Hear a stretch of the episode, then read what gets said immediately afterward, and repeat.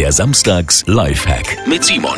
Wir sorgen dafür, dass die frischen Tulpen in Ihrem Wohnzimmer länger durchhalten. Vielleicht holen Sie sich ja nachher noch einen Strauß. Also, wichtig erstmal den Stiel schräg anschneiden, das ist eh klar. Und dann unterhalb des Blütenköpfchens mit einer Nadel quer durch den Stiel stechen. Das sorgt tatsächlich dafür, dass die Tulpen länger halten. Wichtig ist auch, nur wenig Wasser in die Vase füllen, also so circa ein Viertel voll, damit die Tulpen in der Vase nicht weiter wachsen. Simons Samstags Lifehack, jede Woche gibt's einen neuen.